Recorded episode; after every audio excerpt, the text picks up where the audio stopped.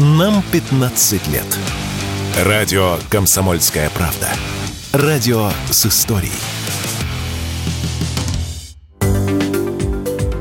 Российским импортерам придется искать новые способы торговли с Китаем. Главный для внешней торговли банк, который обслуживает большую часть операций, остановил расчеты с Россией и Беларусью. Об этом он уведомил своих клиентов в преддверии китайского Нового года. Такое решение финансовые организации приняли после того, как президент США Джо Байден в конце прошлого года предоставил возможность Минфину наказывать банки, нарушающие санкции против России, в упрощенном порядке. Сначала китайский банк остановил платежи по определенному списку товаров, ввоз которых в Россию запрещен запрещен западными санкциями. Однако, несколько недель спустя менеджеры банка сообщили своим клиентам, что полностью прекращают расчеты с Россией вне зависимости от продукции или валюты платежа. Некоторые владельцы компаний уже заявили, что жителей нашей страны ожидает логистический коллапс. Вывести многие товары получится в лучшем случае в марте, так как сначала Китай ждут длинные выходные из-за Нового года, а после придется искать новые способы оплатить продукцию. При этом Китай не заинтересован идти нам на уступки. Об этом рассказал экономист экономист, автор телеграм-канала «Деньги и писец», обозреватель радио «Комсомольская правда. Петербург» Дмитрий Прокофьев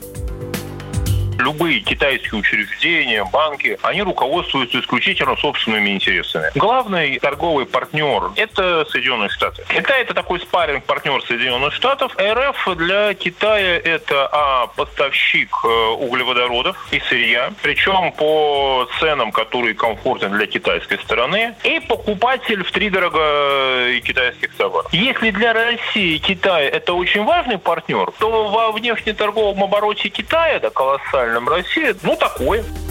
Однако эксперты уверены, что впадать в ступор пока рано. Покупать китайские товары получится и дальше. Тем более, что основная часть внешней торговли уже давно происходит в юанях. А на эту валюту ограничения распространяются в гораздо меньшей степени, чем в оплате долларами или евро. Однако и так непростые логистические цепочки станут еще дольше и сложнее. А за товары предпринимателям придется платить еще больше, чем раньше. В итоге все расходы лягут на плечи жителей России, уверен Дмитрий Прокофьев.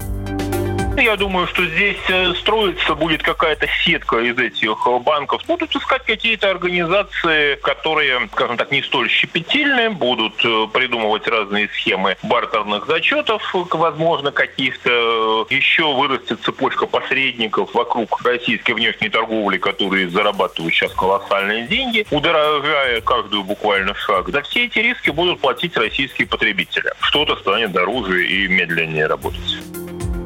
Помимо усложнения логистики и повышения стоимости, китайские банки также требуют от российских предпринимателей соблюдения новых мер. Например, покупатель товара не должен иметь контактов с санкционными лицами и компаниями, продукция не будет использоваться для нужд оборонного комплекса, а также не будет поставляться в Крым.